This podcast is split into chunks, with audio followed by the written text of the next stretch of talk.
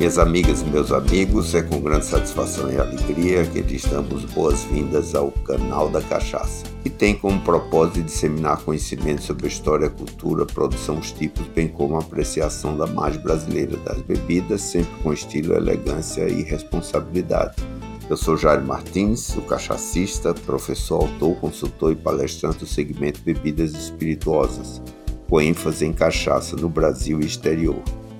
Quando nós definimos né, esses 12 principais destilados do mundo, que englobam o araque, o baju, o bourbon, a cachaça, o conhaque, o gin, a grapa, o rum, o soju, tequila, vodka e uísque. Então nós estamos em cada episódio falando de um deles. Né?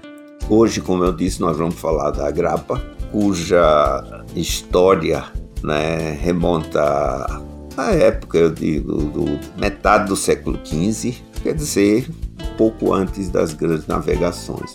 Como definição, o que é na realidade a grappa? Né? É uma bebida alcoólica destilada de origem italiana, tanto que se escreve com G, R, A, dois P's, terminando com A, e é tradicionalmente feita a partir do bagaço de uva, como sendo um subproduto do processo de vinificação. É, na realidade, é feita ela por destilação do mosto fermentado dos resíduos do bagaço de uva, principalmente as cascas, mas também os engaços e as sementes. Né? Como dissemos, né? é uma espécie de subproduto do processo de vinificação. É de origem italiana e já existente desde a Idade Média, né? tendo sido originariamente elaborada para evitar o desperdício, utilizando sobras do final da época vinícola. Né? Com relação às re regiões produtoras, tradicionalmente a grappa é produzida em todo o território italiano, embora haja também em outros países com diferentes nomes, por exemplo, a bagaceira em Portugal, que é feito do bagaço da uva, né? O orujo na Espanha, né? A palavra orujo já significa isso, o resíduo né, da uva. O Trester na Alemanha, o Marc na França e aqui no Brasil também temos um nome específico que foi criado, eu diria, pelo imigrante italiano que nós chamamos de graspa. Né? Fizemos uma mudança um pouquinho da, da denominação. Né? As características, a grapa possui entre 37,5% a 60% de álcool por volume, podendo ser incolor ou na cor ambar, é, após processos de armazenamento ou envelhecimento em madeira que normalmente utiliza o carvalho. Né? A apreciação, né? como se aprecia a grapa, né? Normalmente é consumida pura em pequenos copos, preferencialmente após as refeições, ou seja, é uma bebida caracterizada como sendo uma espécie de digestivo.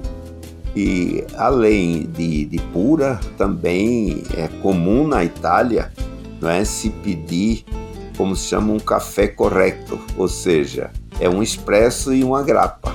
Ou seja, esse par é normalmente solicitado né, nas cafeterias né, da Itália. Né.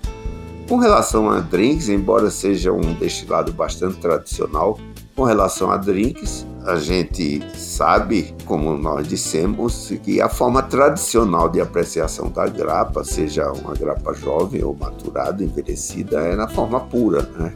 Normalmente após as refeições, como eu disse, né, como digestivo.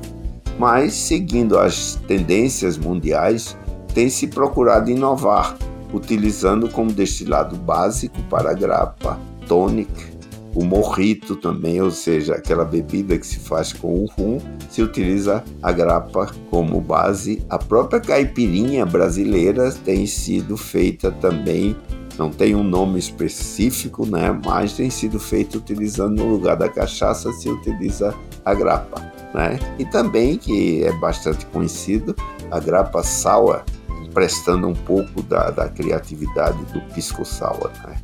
Então eu diria que hoje tem havido bastante inovação, principalmente com relação às, às grapas envelhecidas, né? que tem tido um, um, uma apreciação assim muito significativa né? pelo o tradicional apreciador da grapa. Né?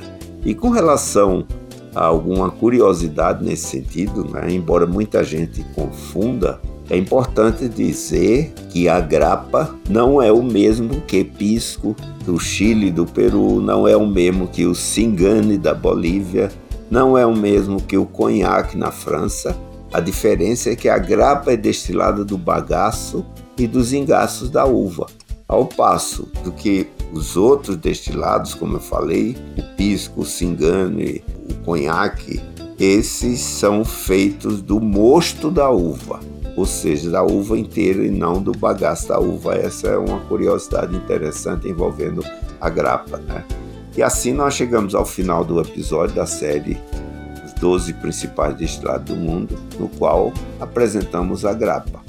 Esperando você no próximo capítulo da série para conhecer um pouco mais sobre os principais destilados do mundo. O canal da Cachaça é uma realização da Nume Produções e da Som S.A.